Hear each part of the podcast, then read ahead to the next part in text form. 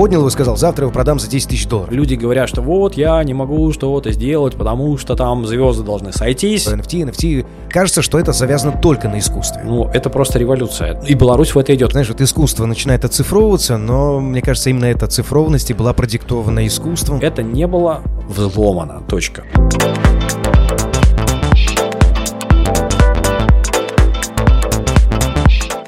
Художник Майк Винкельман продал свою картину, электронную картину, за рекордные 69 миллионов долларов и вошел в тройку самых дорогих из ныне живущих художников мира, а имея всего лишь 20 миллионов рублей, можно запретить группе «Руки вверх» исполнять навсегда свою песню «Студент». NFT – тема сегодняшнего нашего подкаста «Сила слова». У нас в гостях председатель Ассоциации распределенных реестров Республики Беларусь, директор по коммуникациям криптообменника Wildbird Василий Кулиш. Привет, привет, привет. Будем разбираться День с этим. добрый, всем. друзья. Хорошо, наверное, у каждого на слуху темы NFT, NFT, NFT, каждый день NFT. новости, все это, как правильно? NFT. NFT. Прости, пожалуйста, Non-fungible меня за это. Хорошо, ну будем разбираться. На самом деле, все это на слуху, все это, вот мы немножко за кадром поговорили, а оказывается достаточно предельно просто, если разобраться интересно, но все же, все новое кажется непонятным, сложным, будем разбираться. Давай просто в трех словах попытаемся ввести нашу аудиторию в нашу тему. Итак, что же такое NFT? NFT Non-Fungible Token – невзаимозаменяемый токен. Допустим, если представить себе футбольные мячи, одинаковые футбольные мячи, но один из них может содержать, на нем может быть подпись капитана сборной Испании. Так, И фактически вот этот мяч с подписью капитана сборной Испании не одно и то же, что другой. ну, любой безусловно, такой же конечно. Вот это и есть суть NFT, когда можно выпустить цифровую версию, блокчейн-версию любого объекта. Любого в данном случае это может быть что-то, что уже существует, это может быть аудиозапись, это может быть графическое изображение, либо, допустим, это могут быть обязательства компании, билет в кино. Блокчейн-технология позволяет удешевить, упростить и исключить возможность подделки для ситуаций, где выпускаются токены, будь то проезд в метро, будь то картина, будь то, допустим, какая-то аудиозапись, где ты как создатель можешь управлять правами. Ну, то есть это больше все-таки о правах. Кому же все-таки Э, принадлежит? В том числе. это том числе. подтверждение стоимости и подтверждение авторских прав. По стоимости у меня будет еще очень Под- хороший подтверждение вопрос. правообладания. Хорошо, скажи просто, но окей, все, что касается электронного мира, немножко понятно, но э, при этом уже присутствуют кейсы, ты немножко рассказал, мы в них углубимся чуть позже, когда, по сути, предметы из нашего реального мира, вот то, что я могу потрогать, даже, там, не знаю, фотографию, по сути, того же мяча с э, росписью какого-нибудь невероятного футболиста, я могу ее тоже продавать как NFT токен. А, смотри, здесь должно вступить правовое поле из реального мира. То есть нужно связать NFT с фотографией этого мяча с правами на распоряжение этим мячом в реальном мире. И тогда действительно NFT позволяет существовать цифровой версии прав и увязывается с традиционным законодательством. И тот, кто обладает, допустим, реальным мячом, связав права обладания этим мячом с NFT, может продавать его в виртуальном мире. Или просто, допустим, разместить у себя где-нибудь в, в аккаунте, в аватаре NFT этого мяча, и весь мир, весь виртуальный мир будет знать, что это тот человек, который имеет этот Права на уникальный мяч. Он, да, э- и это как раз-таки про статус. Хорошо. Это вот, кстати, по поводу темы статуса. Ну, в целом, мы к ней еще вернемся, потому что я так понимаю, что тема только разгорается, она еще не Да. вошла в, Ну, в полную набирает очень силу. сильно, и очень много есть кейсов, когда действительно вообще входят в эту тему и приобретают токены именно ради статуса. Да. Если ты сфоткаешь, выложишь в Инстаграм какую-то фотографию дорогих часов, некоторая часть людей будет думать, что ты просто нашел ее в интернете, а как подтвердить, что действительно... Или просто зашел в магазин примерить. В примере, да, все что угодно. Если же ты выложил, допустим, фотографию CryptoPunks 24 пикселя, да, Мгм. которая стоит 11 миллионов долларов, видео вот Подожди, этого сейчас. То в цифровом Окей. мире все люди, которые смотрят вот на этого криптопанка у тебя на аватаре, понимают, что ты тот человек, который заплатил за эту фотографию 11 миллионов долларов. И здесь как раз-таки и рождается твой статус. Мгм. Ну, то есть, получается такая немножко игра по статусу. Да, блокчейн не позволяет подделать NFT. И если ты Мгм. за него дорого заплатил, это можно подтвердить.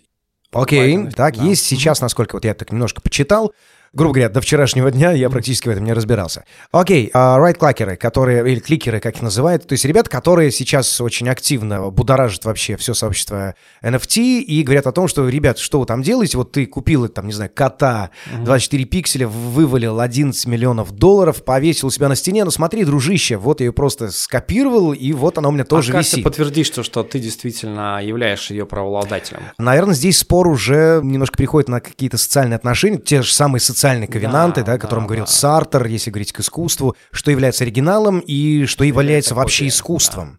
Помнишь, у Пелевина в романе «I Facten» есть потрясающая вообще сцена, когда они спрашивают, что такое искусство. Вот идет человек, мусорная куча валяется, то он достал художник, там, не знаю, ржавый руль от велосипеда, причем я, кажется, практически цитирую Пелевина, поднял его и сказал, завтра его продам за 10 тысяч долларов. И в целом искусство становится искусством именно в тот момент, когда находится покупатель и соглашается на назначенную цену или же назначает. Так вот я тебе еще более абсурдную историю расскажу. Так, э, мне казалось, я-то надеялся, что ты... По-моему, в начале этого года один итальянский скульптор продал невидимую скульптуру Да, я читал. да, стоимостью 1 То есть миллион только долларов. описание, ничего, воздух. Да, то есть он продал что-то, что должно стоять лучше всего в саду в определенном месте, и вот э, ты можешь себе воображать, что собой эта скульптура представляет. То есть он за 1 миллион долларов продал свой бренд. И фактически это купили за такие деньги. Вопрос, ну то есть нашелся человек, который это купил. Смотри, здесь же цели могут быть разными. Вот если мы говорим про картину, которую продали за 69 миллионов долларов Майка Винкельмана, Да-да-да. то человек ее купивший, по-моему, по имени и фамилии Венгеш Сундарисан, по-моему, с индийскими корнями, насколько я понимаю, он через несколько дней поехал на встречу с Илоном Маском. А, что это значит? Перевод? Это, это значит, что а, я предполагаю, целью покупки вот этой картины А, была все-таки встреча с Маском, потому что, ну, организовать себе встречу с Маском, имея просто 70 миллионов долларов, даже будучи готовым их отдать, будет сложно. Но Маск с удовольствием встретится с человеком, который за сумасшедшие деньги купил вот эту NFT. Эта новость облетела весь мир. Я думаю, что и эта картина в будущем продастся дороже, и у этого молодого человека, Вингеша, встреча с Маском состоялась, и они, возможно, обсуждали какие-то интересы вокруг других проектов. хм. NFT То есть, грубо говоря, это как э, на данный момент для какой-то части вообще населения планеты это является еще ключом для каких-то, не знаю, там социальных этажей и туда, кто ни- никогда не сможет получить доступ.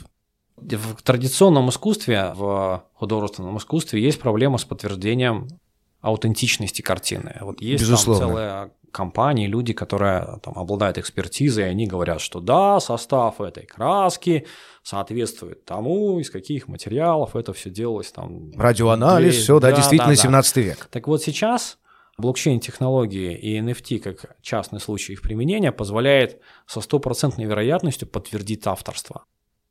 Понимаешь? Мгм. И Да, фактически безусловно. здесь, если вокруг этого создан еще должный пиар, если это все обросло огромной аудиторией, которая интересуется, а что же здесь происходит, ну, значит, ты заплатил за пиар 69 миллионов долларов. И я думаю, что это не самые большие деньги за пиар-компанию. Ну, учитывая, что происходит в мире, то да. Кстати, по поводу пиара, э, ты вот немножко за кадром рассказал интересный случай о том, что здесь, наверное, добавишь немножко, Мгм. я так поверхностно, да, за что купил, за то продаю. Ха-ха, кстати, по поводу за что купил, за то да. продаю, вряд ли получится, уже там дороже. Грубо говоря, некоторые, можно так назвать, NFT-авторы, не знаю, можно Да, так сказать, конечно. художники, грубо говоря, художники, Художники, авторы, они диджеи. э, иногда отказываются продавать свои картины, ожидая лучших времен, да, и вот даже возвращаясь к случаю с художником Винкельманом и как же все-таки человека звали, который купил Вигнеш Сунда, Сундаресан. Я не знаю, как ударение ставится. 69 миллионов, картина потом будет перепродана именно потому, что к ней уже привязано и приклеено имя Илона Маска и вот эта встреча. Здесь, знаешь, вспоминается, помнишь, как, господи, знаменитая Мона Лиза, да? По Да. сути, это была просто картина, пока ее там, не помню, в Да, каком 17 или да, 14 да. году ее украли, или в 11 1911 кажется. Долго-долго искали, вот она вернулась и стала популярна, хотя Да. совершенно напротив в том же музее висит невероятная совершенно Мадонна в гроте, на которую никто не обращает внимания. Да, Нет ли здесь такой же истории аналогичной? абсолютно. Только это уже следующий уровень отношений в правовом поле. В правовом не только с точки зрения законодательства, а с точки зрения авторских прав и возможности масштабирования своего искусства. И вот мы недавно, весной этого года, делали арт-ивент с Гродненской галереей, галереей 400 квадратов, где мы токенизировали картину художника Захара Кудина. Расскажи поподробнее. что это было? родственники художника, Захара, к сожалению, уже нет с нами в этом мире, но его родственники предоставили нам картину, которую мы замуровали в бетон. Мы из э, этого... То есть вы ее просто залили в бетон? Это была арт-галерея, где была Вау. выставка картин Захара Кудина. Мы взяли один из его объектов. Все это происходило под музыку симфонического оркестра. Мы притянули в галерею бетономешалку, сделали раму, залили туда бетон, вложили картину, залили ее сверху бетоном, повесили табличку для QR-кода, где можно будет потом посмотреть информацию о этом метапе. И у нас появился другой объект искусства, а, бетонный блок, который содержит внутри картину Захара Кудина. Это вот как код Шрёдингера, да, вот Да. есть такая айтишная байка. Так и вот здесь бетонный блок, который содержит или, или не Или не содержит, пока не картину. вскроешь, не узнаешь. Но мы предварительно сделали качественное фото этой картины, и прямо на этом же метапе мы заминтили, создали NFT этой картины на площадке Rarible. А, И отправили единственную версию этой картины. которая- электронную версию. Ну, грубо Да, говоря, цифровую, фотографию, да? Цифровую Мгм. версию, которую... Это цифровая версия, которую засунули в токен на блокчейн эфириума ERC-721, если быть точным, и отправили на аукцион на эту площадку. То есть у нас появилось два объекта искусства. Картина, вот как графический То объект, есть стала существовать. Единственный оригинал бетоне? этой картины, да, а единственный оригинал, графический оригинал, изображение, которое на этой картине, оно существует в цифровом мире. А картина, как материальное воплощение, оно внутри бетонного блока, но ты не видишь, что там нарисовано. И фактически произошла трансформация, да, вот появилось два объекта искусства, которые могут жить отдельной жизнью, но в принципе они являются творением одного и того же человека. Послушай, это потрясающе. То есть, ну, это уже не просто идея цифровки мира, о которой Да. там так все вокруг кричат. То есть это здесь уже просто переход на совершенно другой уровень мышления, идей, восприятия и социальных ковенантов. Но все-таки искусство это тоже какие-то, ну, сговоры Конечно, наши, да, и- безусловно. Слушай, я вспоминаю Бэнкси с его уничтоженной Да-да-да-да-да. картиной, это такой первый референт, который Мгм, прилетает. Вы не вдохновились вот именно этой идеей? В том числе, на самом деле, таких кейсов было уже много. То есть мы просто только знаем о Бэнксе. Да, ну не то, что много их, ну до 10, может быть, там, Вау. если поискать было. И, но при этом это ничего не происходило в русскоязычном пространстве. Вот нам захотелось сделать что-то здесь. И мы пригласили там много художников. Сам по себе процесс перевоплощения тоже был как часть искусства. Все это было заснято на видео, транслировалось в Инстаграм. Пришло много художников, которые потом просто подходили, спрашивали нас, а как же там сделать NFT, на каких площадках. И более того, я потом общался с девочкой, которая про NFT впервые узнала на этом этапе.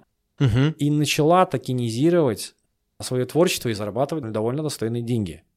Ты этим очень интригуешь, поверь, очень интригуешь. Хорошо, скажи, пожалуйста, а вот если бы вы не транслировали то, как вы заливали эту картину в бетон, то вот если бы не было создано правильного пиара в отношении, да, вот вокруг в сети, она бы смогла столько стоить? Я думаю, что это было бы сложнее, потому что все-таки про вот этот хайп NFT это во многом пиар.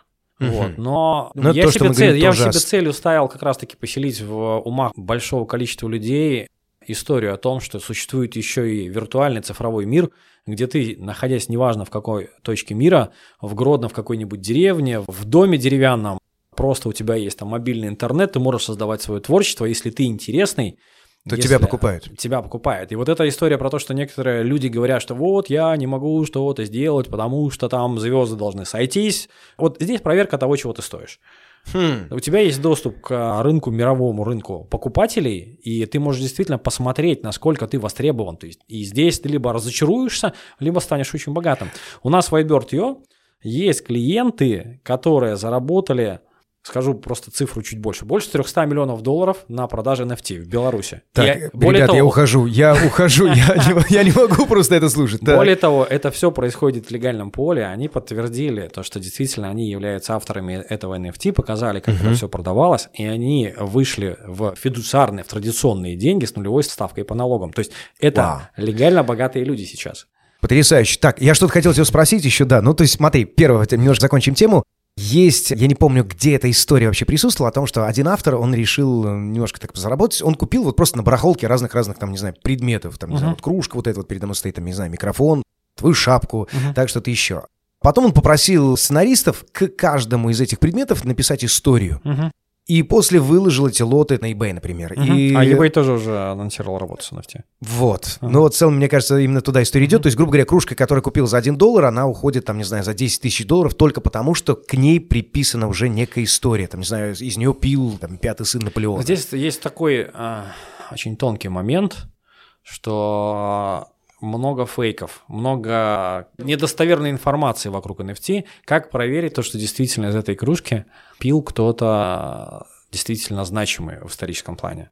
И здесь я бы сказал так, вот надо смотреть на то, как будут работать с NFT наши музеи, которые действительно токенизируют предметы искусства, которые находятся у них внутри экспозиции или на складах. И уже ряд галерей мировых работают с NFT. А аукционы, там, включая Кристис, они уже продают много объектов, которые либо полностью токенизированы, либо как раз-таки это цифровая версия искусства, существующего в материальном мире. Окей, а не возникает ли тогда проблемы еще следующего порядка? Ну, я думаю, тема слишком объемная, но просто было бы интересно твое мнение. Хорошо, ну, то есть, грубо говоря, когда мы приходим в музей, и мы своими глазами, не знаю, там, видим огромное полотно, там, 5 на 10 метров, невероятный классицизм, то есть это как минимум поражает. Но когда ты видишь, что тебе предлагают там д- 24 4-битные какие-то аватары Ты про лягушатников сейчас... А, про да, лягушат. то есть, ну, грубо говоря, то есть возникает очень простой вопрос. А что есть вот в этом новом мире тогда искусство? То есть просто все то, что готовы купить, или же, ну, оно тоже будет как-то регулироваться? Вот твои идеи хотелось бы услышать на А, эту Я тему. бы сказал все то, что вызывает эмоциональный отклик у людей. То есть мы будем а, просто больше продавать эмоций. Так фактически же эта картина и есть предмет, который вызывает эмоции у тебя. Она в материальном мире, а в эмоции, допустим, вот я видел очень интересные 3D-скульптуры, в том числе и у Захара Кудина, когда это все еще движется. Это может существовать только в виртуальном мире. Я тоже сталкивался с ситуацией, когда мировые гостиничные бренды предлагают своим VIP-клиентам опцию, когда клиент, забронировав номер на какое-то определенное количество дней, отправляет туда NFT, и он приезжает в номер, 3D-проектор у него в номере делает визуальную версию этого NFT-объекта. И он М. приезжает, он заходит в номер, и у него там Уже этот объект 3D-скульптура, стоит. которая, да, еще и движется. Словом, не надо тратиться на контейнеры ВОЗ и перевозить. Да, то есть мы сейчас все общаемся в Zoom, в Google Meet, и ты можешь просто за собой вывесить какую-то NFT-версию, которая показать, будет декларировать статус. где- 70 который- миллионов. Да. М. И это огромный рынок, и здесь уже золотые роликсы, они Сразу под- не, понты. они не, да, ну это не понты, это, ну может быть и понты, но Ну, это естественно, грубое слово, понятно, человек. грубое Зачем слово. люди покупают желтый Ламборгини?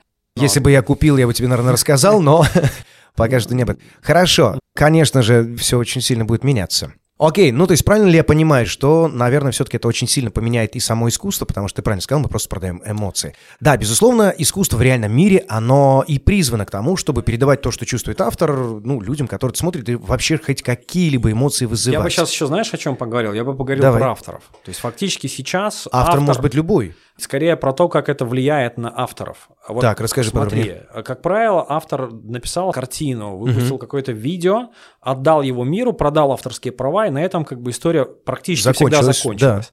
Так вот, если автор создал какой-то арт-объект в виде NFT, он может в смарт-контракт внутри этого NFT прописать то, что 5%, 10% всегда будет отправляться к нему на кошелек. То есть, если он сделал что-то значимое, это подхватила аудитория, этот объект перепродается, он растет в цене, автор всегда получает, Получает то, что он прибыль. заложил.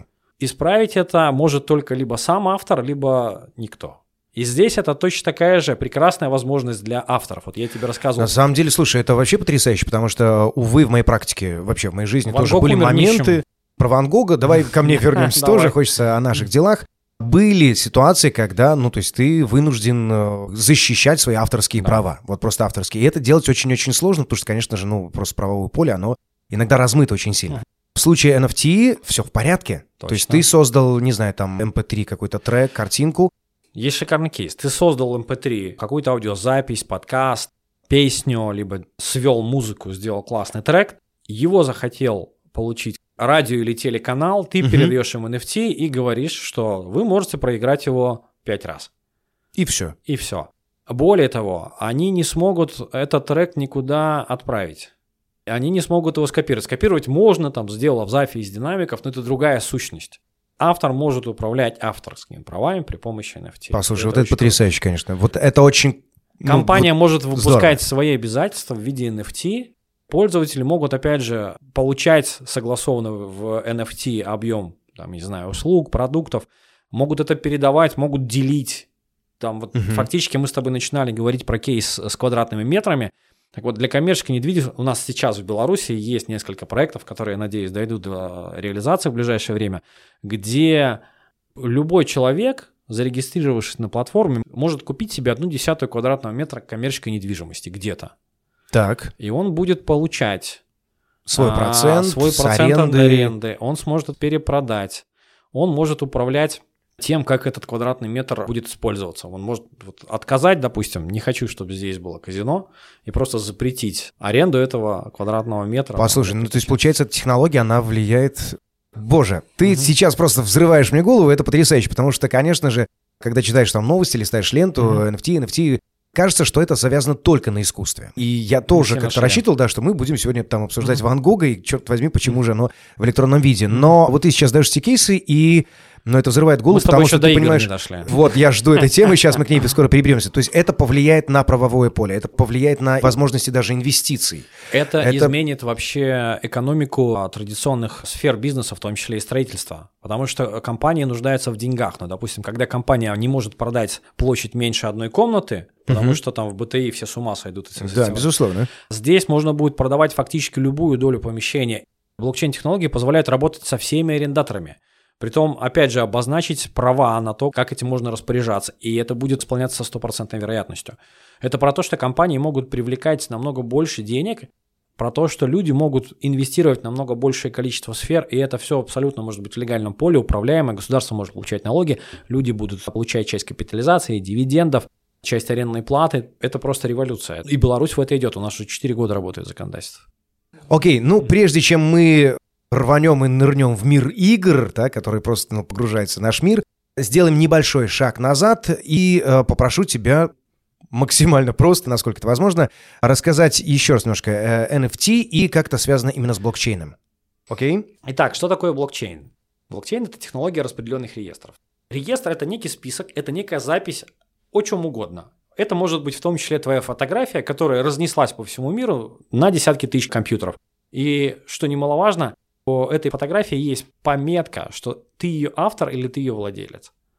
То есть изменить запись о том, что это твоя фотография, невозможно, если ты сам это не инициируешь. У тебя есть ключ, которым ты можешь инициировать изменение прав владения или изменить как-то контракт на использование, сделать с этим все что угодно. Вплоть до того, что отправить на несуществующий адрес и уничтожить. Допустим, одна из самых популярных криптовалют биткоин, у которой эмиссия составляет 21 миллион биткоинов. Вот 20% от этой эмиссии, они потеряны навсегда. Потому что люди взяли и забыли свой приватный ключ. Вот есть особенность. Боже, если сколько ты, таких историй. Если ты создал NFT, отправил его блокчейн, там, разместил объявление о продаже где-нибудь на Rarible, это на площадке для продажи NFT, и кто-то решил его купить, и тебе нужно передать право собственности, а ты ключ забыл. Вот нет того человека или службы поддержки, который... Все. Слушай, то есть вот эти вот истории, когда человек там случайно выбросил флешку с кошельком и потом лазил несколько лет В Англии целый мусороперерабатывающий завод человек строит для того, чтобы найти винчестер, который он там в начале десятых годов выкинул случайно. И вот, а там огромное количество биткоинов, которое покрывает сейчас строительство заводов и делает его баснословно богатым на долгие ну, годы. будем держать за него пальцы. Да. А сейчас вернемся в мир игр. Да, вот попрошу, так, джук, резко сделаем это все.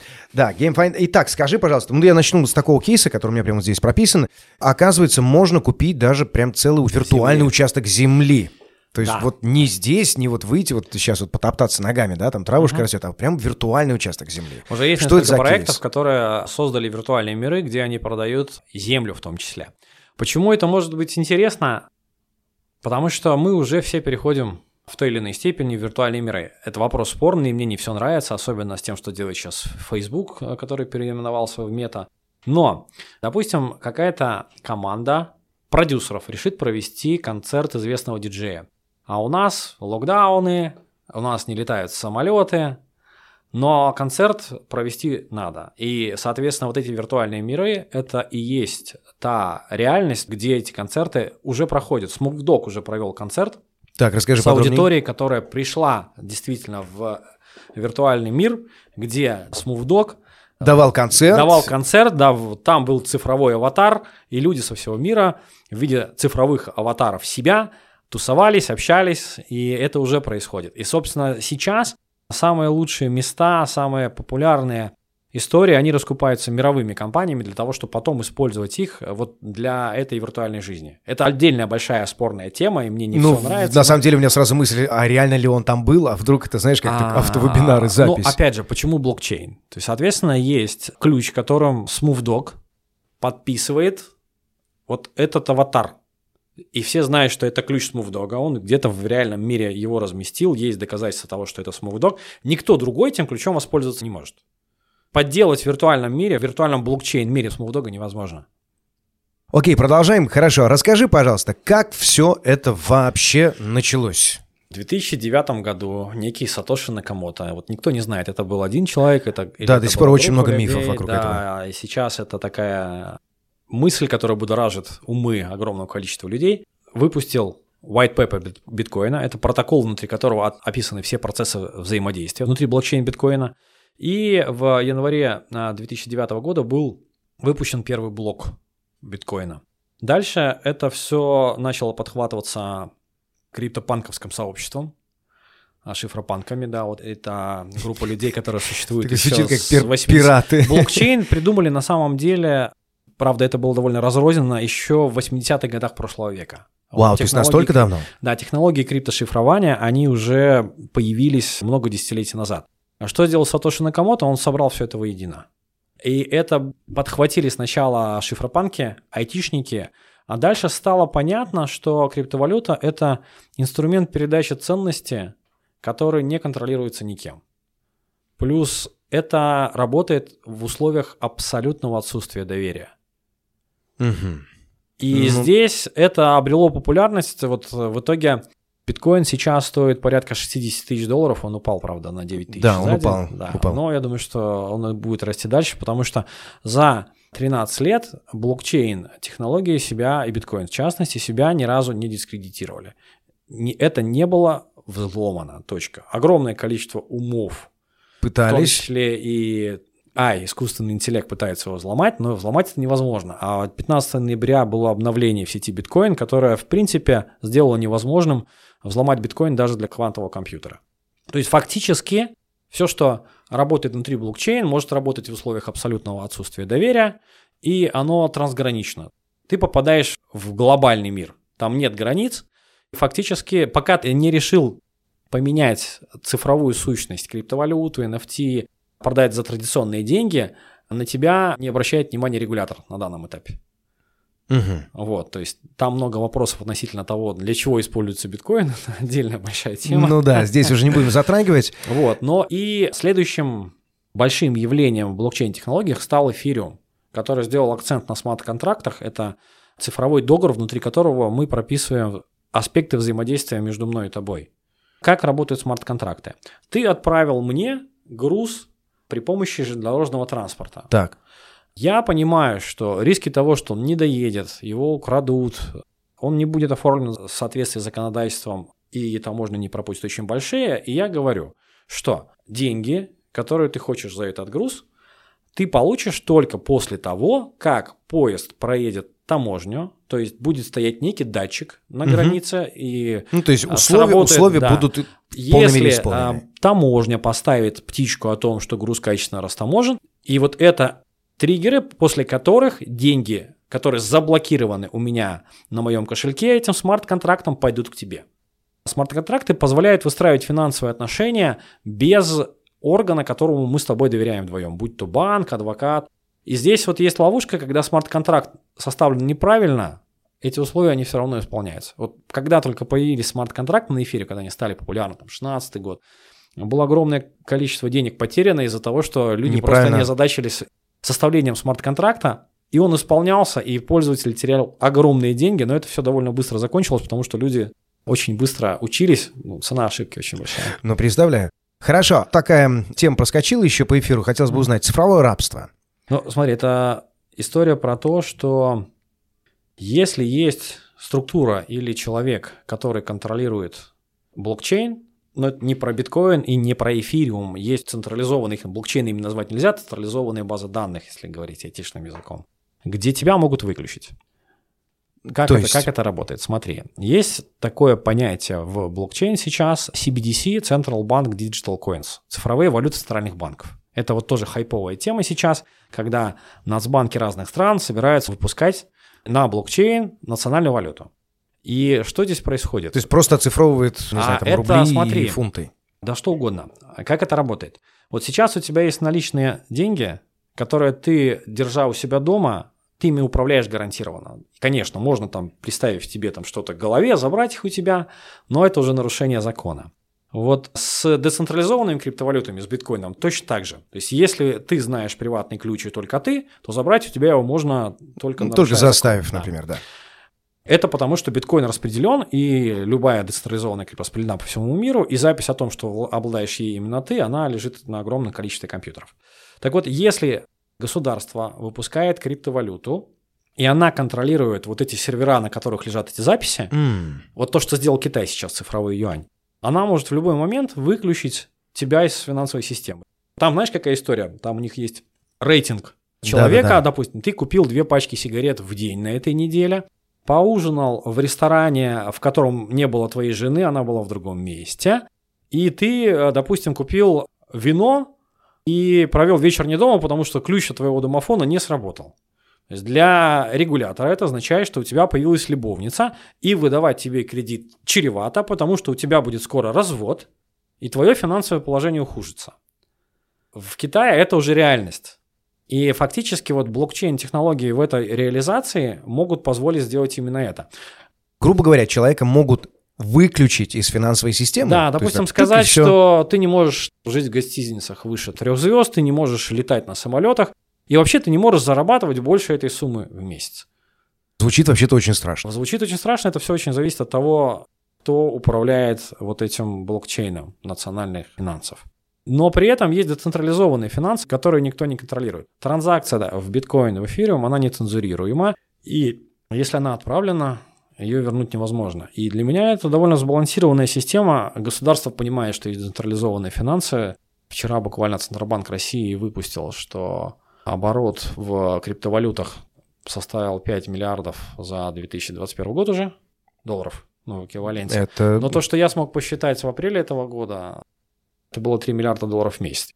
По моим оценкам, Нацбанк, при том курс биткоина был сильно ниже в апреле. Ну, я думаю, что Нацбанк сильно поскромничал. Чем хорошо ну, блокчейн? не знаю, вот так вот они а поступили. Опять же, почему я так говорю? Потому что блокчейн абсолютно прозрачен. У тебя есть программные интерфейсы, ты можешь видеть абсолютно все, все обороты, все транзакции. И вот эта подтвержденная цифра оборот э, на блокчейне эфириума за 2021 год, который еще не закончился, составил 6,2 триллиона долларов. Вау. Вот А, мне ну, интересно, твои прогнозы, вот просто Мгм, твои личные мгм. прогнозы, учитывая даже ту ситуацию, которую ты рассказал, хотя тут, понятно, прямая ссылка, Мгм. там, черное зеркало прям зарезонировало. Да, да. Хорошо, твои прогнозы, будем ли мы в будущем, там, 10, 15, 20, сколько там лет на это все понадобится, будем ли мы соглашаться на вот это вот цифровое рабство? Или же все-таки вот в этой А, позиции, не знаю, там, государственные деньги, они просто Философский проиграют? вопрос. Я точно не буду. Я Да, я ответ. за то, чтобы были централизованные финансы, децентрализованные, и тогда фактически, если государство начнет слишком затягивать гайки, а я даже сказал бы так, не государство, а конкретные люди, которые стоят у руля, тогда будет развиваться альтернативная финансовая система в децентрализованном мире. И здесь как раз-таки наличие того и другого, оно и балансирует это финансовое отношение как урегулированном мире, так и в децентрализованном. То есть уходят посредники, получается, я тебе, а ты А, мне. Герман Греф, я смотрел его выступление на конференции в Иннополисе в 2016 году, сказал, что блокчейн-технологии лишают смысла существования банка второго уровня. Вот коммерческие банки, Вот, э, они это становятся не нужны. абсолютно прозрачная мысль. Вот, и это позиция, которую Греф транслировал в 2016 году. Я считаю, что это очень круто. И мое мнение, что традиционные банки должны туда бежать, потому что ну, не хотелось бы, чтобы действительно эффективные финансовые институты остались за бортом. Почему я так говорю? Блокчейн довольно много мошенничеств, и надо это признать. Это факт. И когда у человека он продал квартиру, взял кредит, одолжил там, у кого было только можно, и вложил в мошеннический проект, и это потерял, куда он идет? То есть мы все такие крутые, когда мы говорим, что децентрализованные финансы, мы сами контролируем там свои деньги, но когда оказывается так, что мы доверились мошенникам, мы идем к государству. То есть, грубо говоря, это идея тех самых финансовых пирамид.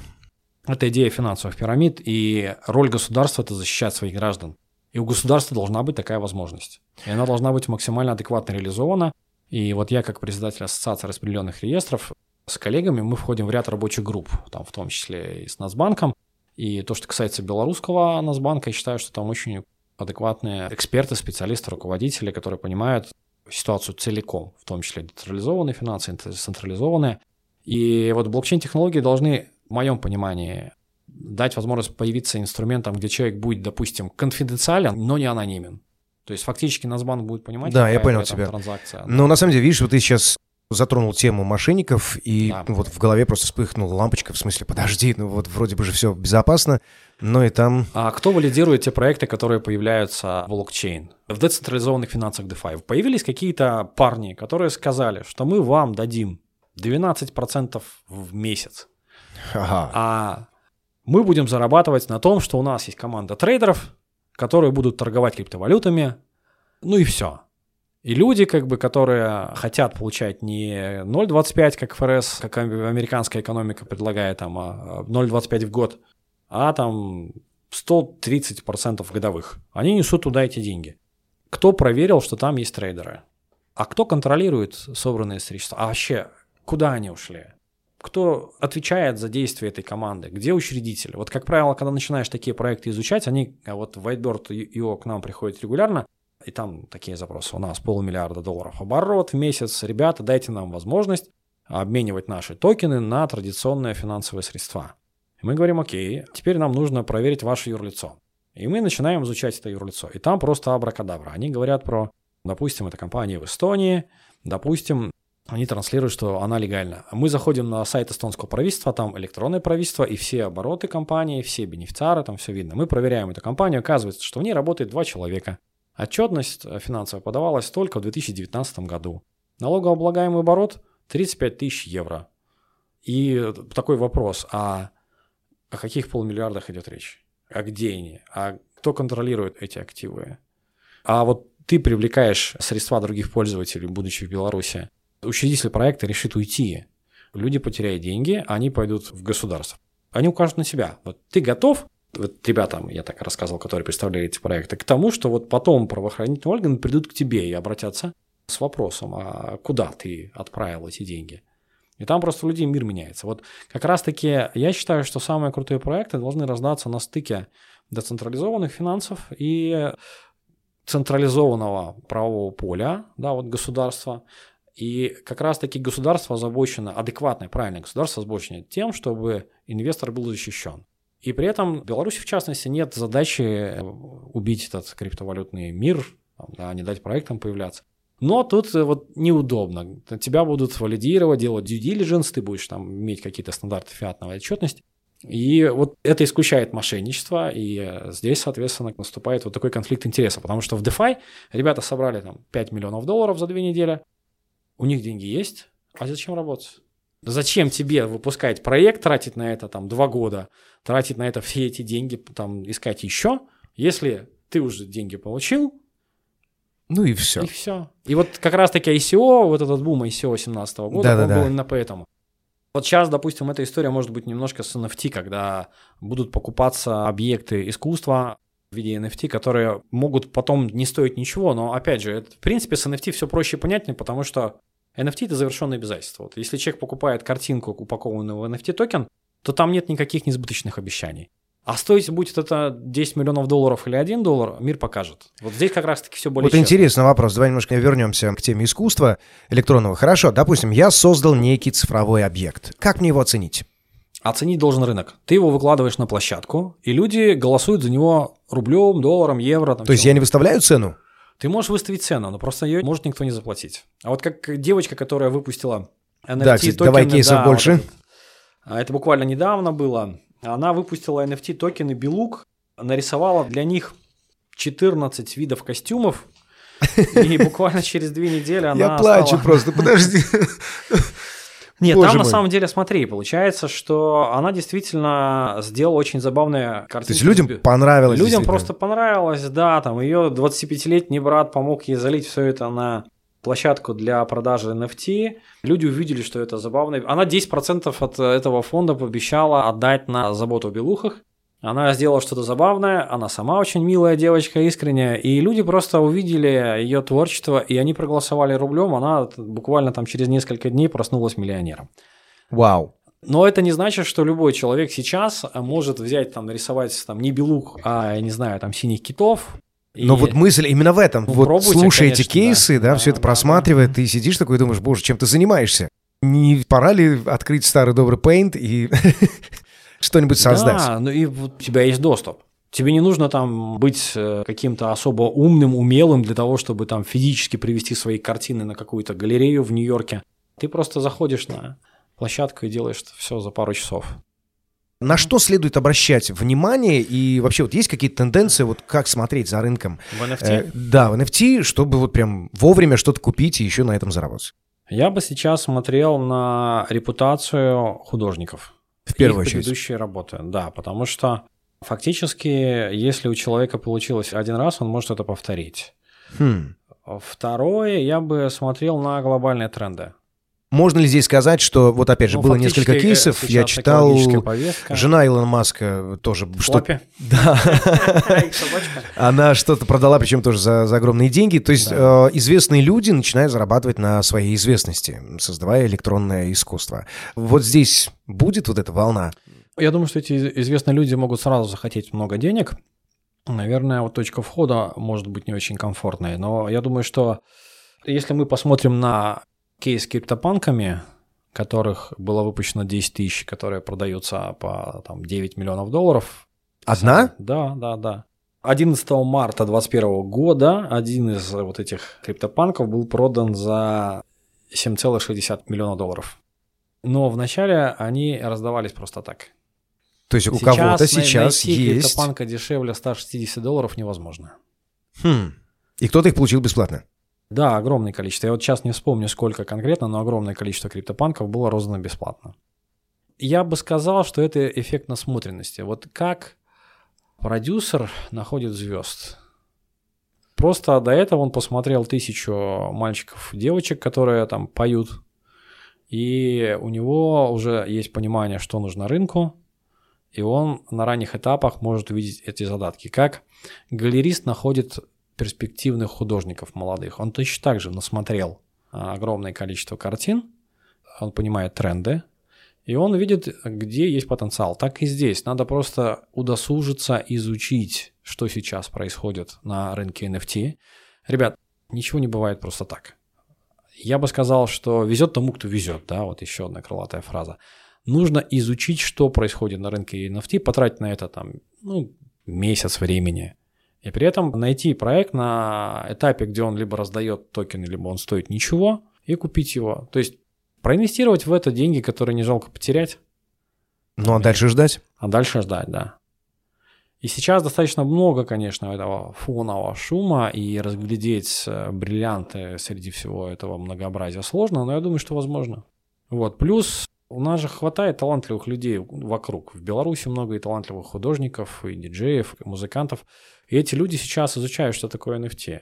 Если вам нравится кто-то, посмотрите, может быть, он уже пытается выпустить свой NFT, и просто проинвестируйте в это, купите, и если он нравится вам, он нравится другим людям, с большой вероятностью он, попав на площадку, где потенциальных покупателей много, может сделать вам иксы, как говорят в криптоэкономике.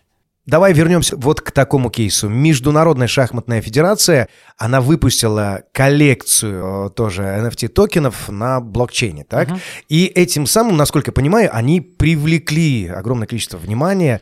А, Знаешь, скорее, Вот как к это этой выглядит? игре-?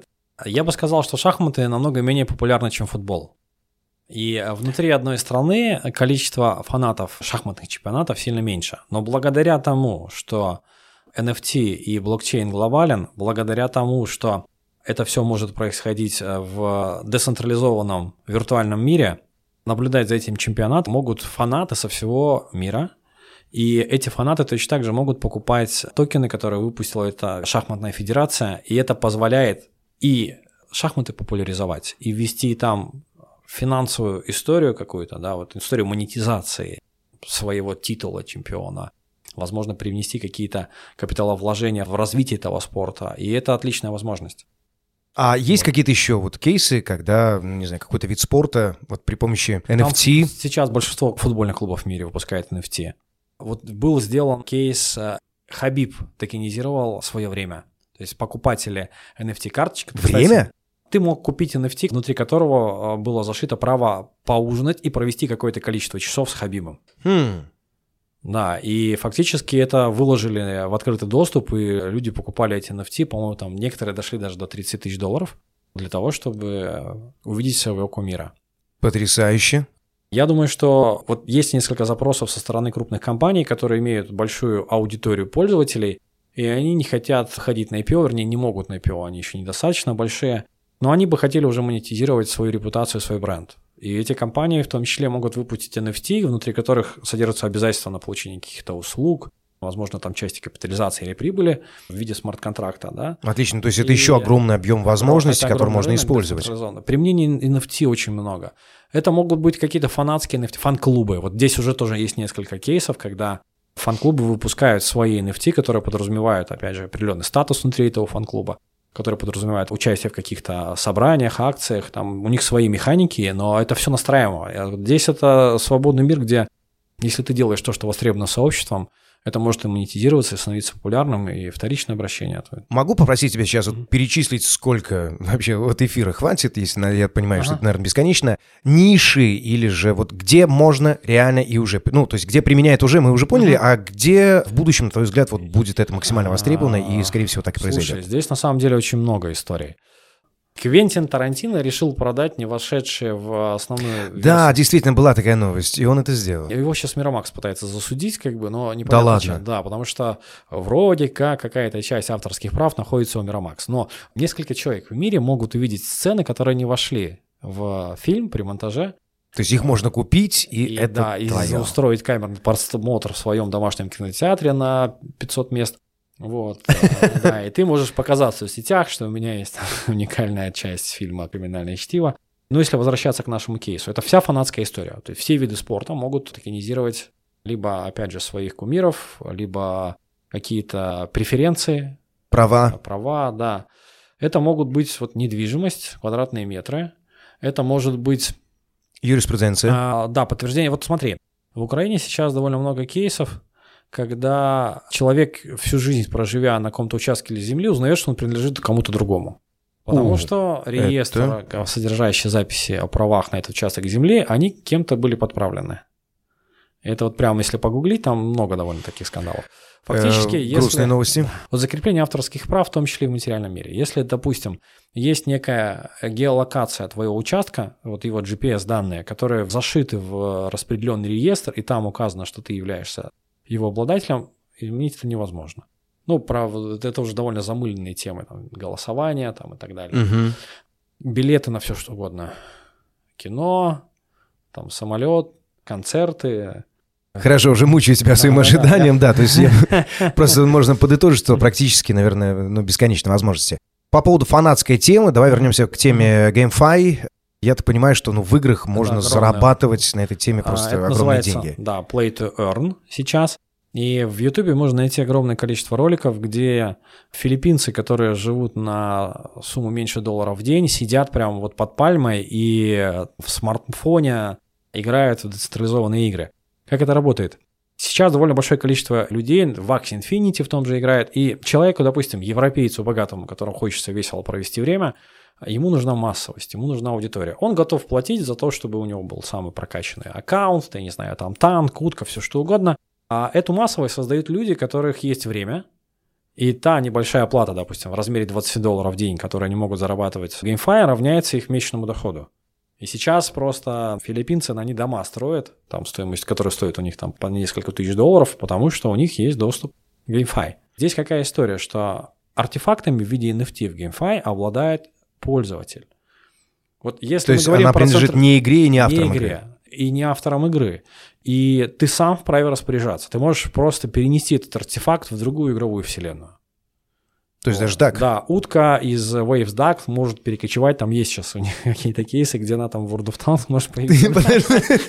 Серьезно? в виде утки.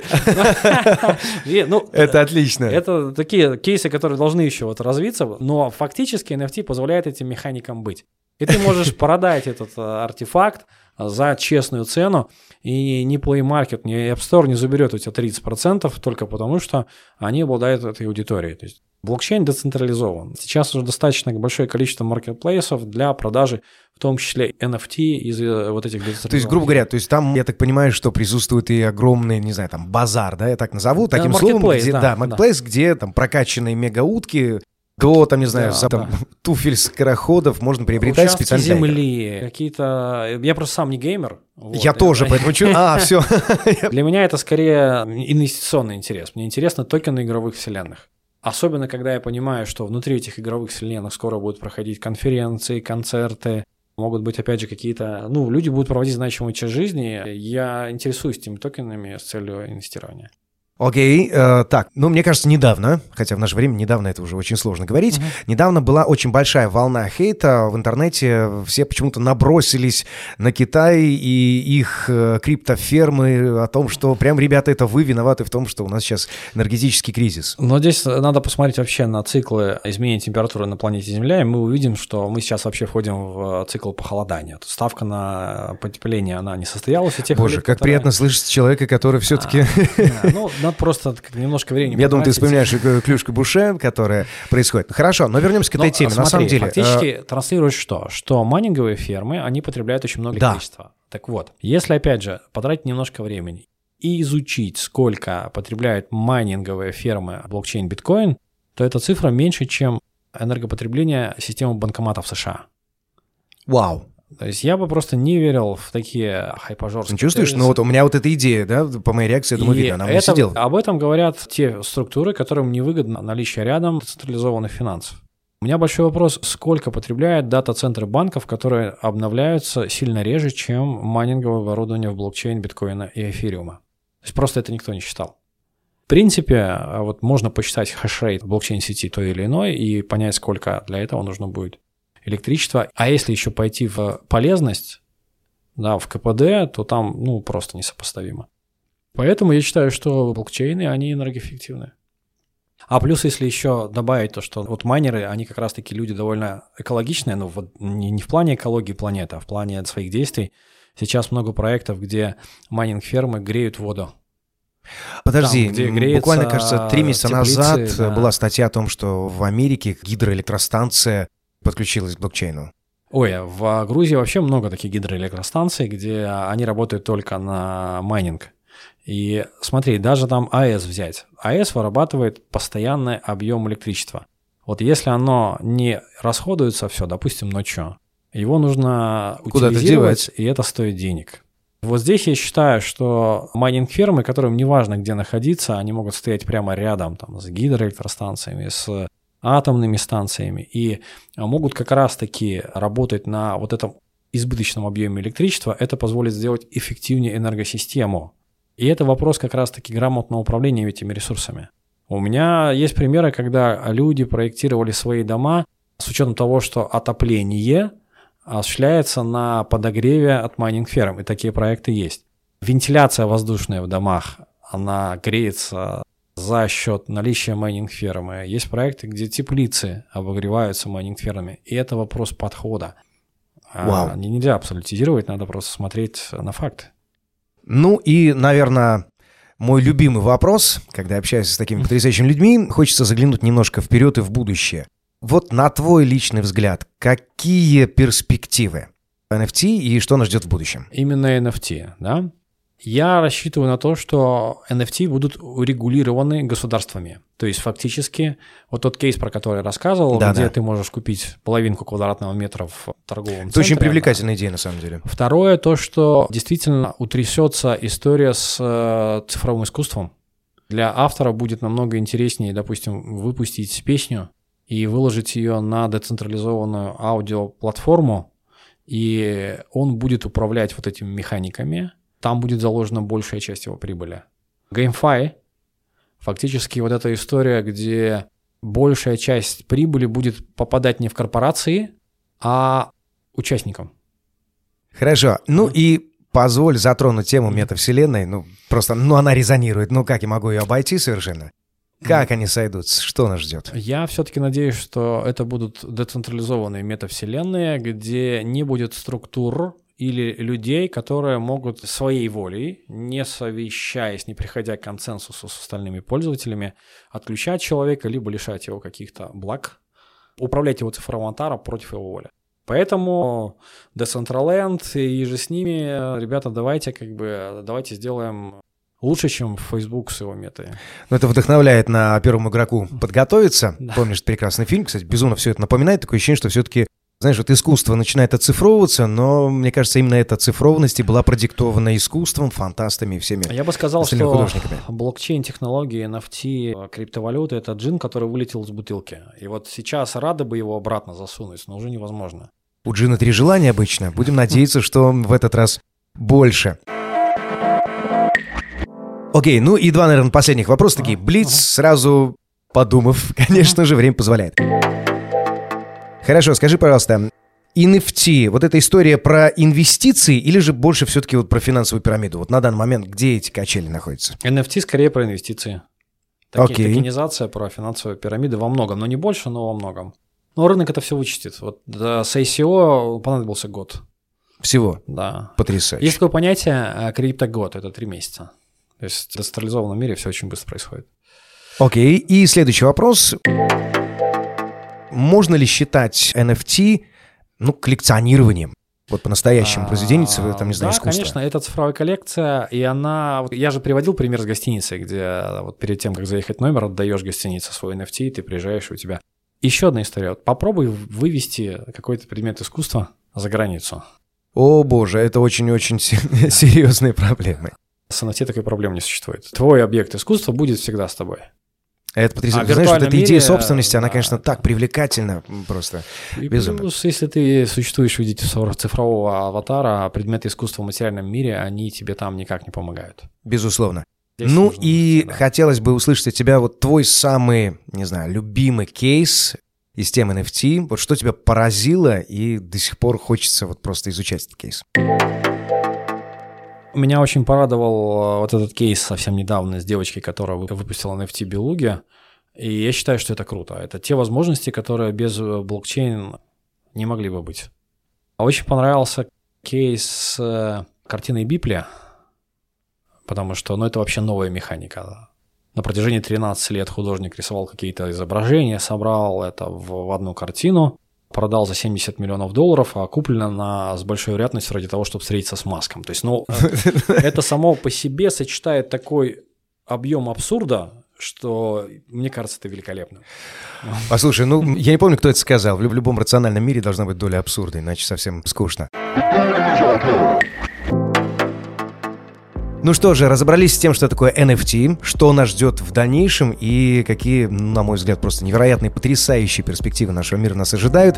С председателем Ассоциации распределенных реестров Республики Беларусь, директором по коммуникации криптообменника Whitebird Василием Кулиш.